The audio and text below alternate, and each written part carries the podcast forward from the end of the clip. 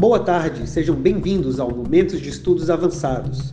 Meu nome é Luiz Barros e faço parte do quadro do CEA. Atualmente, atuo na UFC como pesquisador junto ao Departamento de Engenharia Hidráulica e Ambiental. O tema deste mês de setembro, além de ser de extrema relevância para a sociedade, vem gerando muita polêmica na mídia brasileira. Abordaremos o desenvolvimento sexual infantil através da análise de três pesquisadores, respectivamente das áreas de medicina, psicologia e direito. No dia 3, teremos o relato da professora e médica Zenilda Bruno. No dia 10, contamos com a análise da professora e psicóloga Ângela Pinheiro. Teremos um tópico especial no dia 17, que tratará de cinema e literatura, e fecharemos a programação do mês no dia 24, retomando a questão do desenvolvimento sexual infantil com a avaliação da professora Raquel Coelho, da Faculdade de Direito. Nessa semana, teremos o relato da professora Zenilda Vieira Bruno, que possui graduação em medicina pela Universidade Federal do Ceará, assim como mestrado e doutorado em ginecologia ambos pela Universidade Federal do Rio de Janeiro. Atualmente, é professora titular da Universidade Federal do Ceará e tem experiência nas áreas de ginecologia e obstetrícia. Atua principalmente nos seguintes temas: adolescência, gravidez, anticoncepção, cirurgia ginecológica e sexualidade. É com grande prazer que apresento a professora Zenilda Bruno.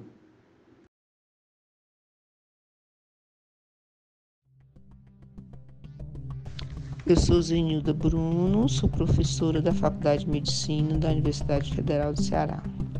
Então, vamos conversar um pouquinho sobre o caso daquela menina que foi abusada sexualmente durante muito tempo, durante quatro anos, e veio a engravidar aos 10 anos de idade no interior do Espírito Santo.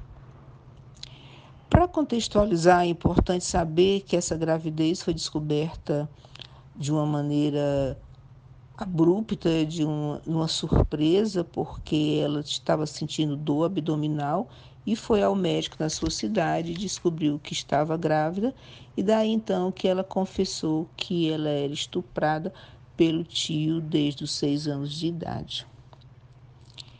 Daí essa criança, 10 anos ainda, eh, foi vítima de várias violências. Primeiro, porque na sua cidade ela não foi logo feito o procedimento de interrupção dessa gravidez, visto que é legal, é um direito dela desde 1940 o aborto é legal no país nessas duas condições, risco de vida da mãe ou vítima de estupro. E logicamente que ela teria direito a fazer esse abortamento mas o, a cidade onde ela morava não quis fazer, ela foi encaminhada para capital, para Vitória.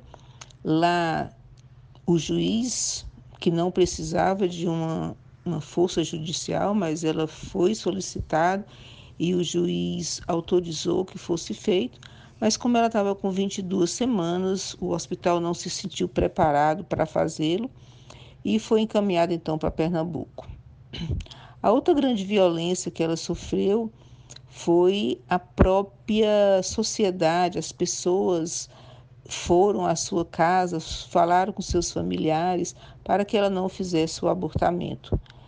Depois ela foi novamente violentada porque as pessoas publicaram algumas pessoas mais agressivas publicaram em mídias sociais o seu nome, local onde ela iria fazer esse procedimento.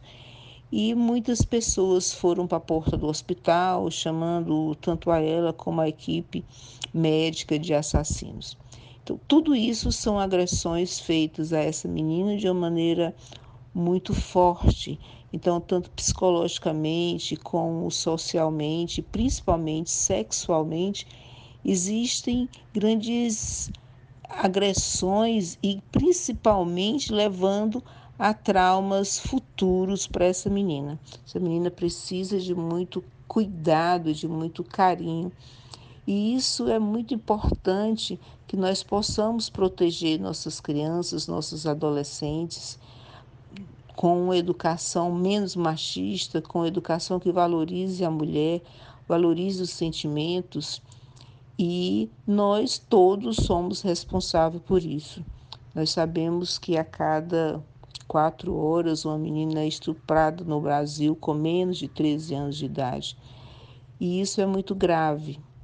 Precisamos trabalhar a educação sexual nas escolas, para os meninos respeitarem as meninas, para as meninas saberem se defender e fazer com que essa grande monstruosidade não perpetue, seja minimizada e cada vez menos aconteça. Isso depende de todos nós e precisamos começar desde cedo a valorizar a mulher, valorizar os sentimentos e minimizar essa agressão tão forte, tão violenta que foi feita.